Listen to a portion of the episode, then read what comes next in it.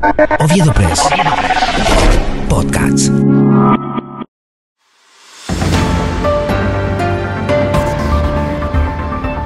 La UNCA y su silencio cómplice con el crimen organizado.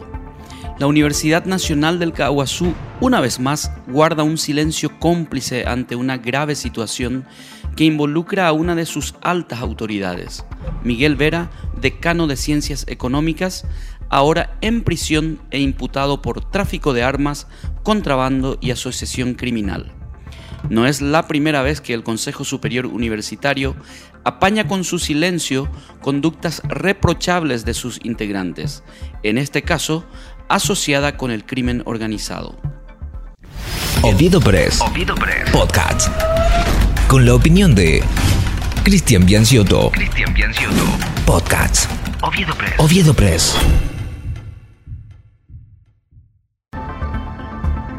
El Consejo Superior Universitario es la máxima autoridad de la Universidad Nacional del Caguazú, en cuyas manos están las tomas de decisiones que afectan de manera positiva o negativa a la institución y sus integrantes.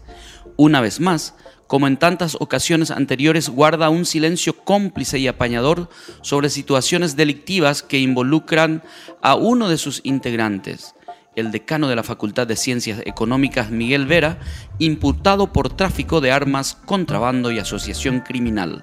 El mismo se encuentra en prisión por los crímenes que se le atribuyen. El Consejo Superior Universitario es heterogénea en su conformación. La preside de manera natural el rector de la universidad Ángel Rodríguez y su vicepresidente es el vicerrector Ulises Villasanti. Además, está integrada por los decanos de las siete unidades académicas y un docente por cada una de ellas. Los alumnos tienen representación a través de tres integrantes y los egresados no docentes también cuentan con la representación de tres integrantes. Ninguna de las representaciones planteó siquiera desmarcarse de la conducta reprochable y criminal del decano de Ciencias Económicas, quien forma parte del Consejo Superior Universitario y es que la mayoría de sus integrantes deben cierta lealtad a la clase política vinculada a Miguel Vera, que proviene del senador Beto Velar, quien tiene como feudo político a la Universidad Nacional del Caguazú. Ya ocurrió en ocasiones anteriores cuando el decano de Ciencias Médicas, Pablo Martínez, demostró conductas reprochables como el abandono de su guardia en IPS para ir a un bar a compartir tragos con sus colegas, cuando su unidad académica fue allanada por la Unidad de Delitos Económicos del Ministerio Público, cuando fue denunciado por utilizar el quirófano del IPS para realizar cirugía a pacientes de su consultorio privado cuando en una madrugada llamó a amenazar al hijo de una paciente que fue desatendida y puesta en peligro por el médico hijo de Pablo Martínez. Hace exactamente un año que fue evidenciado con documentos oficiales el despilfarro de multimillonarios montos en viáticos de funcionarios, incluido el propio rector Ángel Rodríguez. En todos estos casos, el Consejo Superior Universitario guardó silencio cómplice y no asumió ninguna posición y mucho menos acciones para esclarecer los hechos evidenciados como mínimo como delito en la mayoría de los casos vinculados con la corrupción.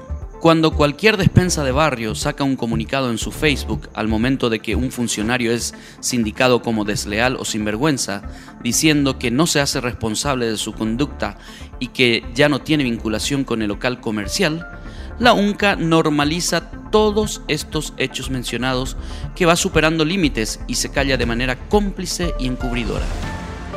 La Universidad Nacional del Caguazú es cómplice de uno de sus altos funcionarios, hoy en prisión e imputado por crímenes vinculados al contrabando de armas, producción de documentos falsos y asociación criminal.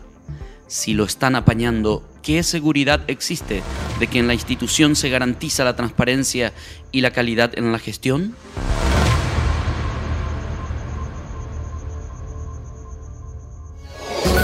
Oviedo Press. Oviedo Press. El valor de estar informado.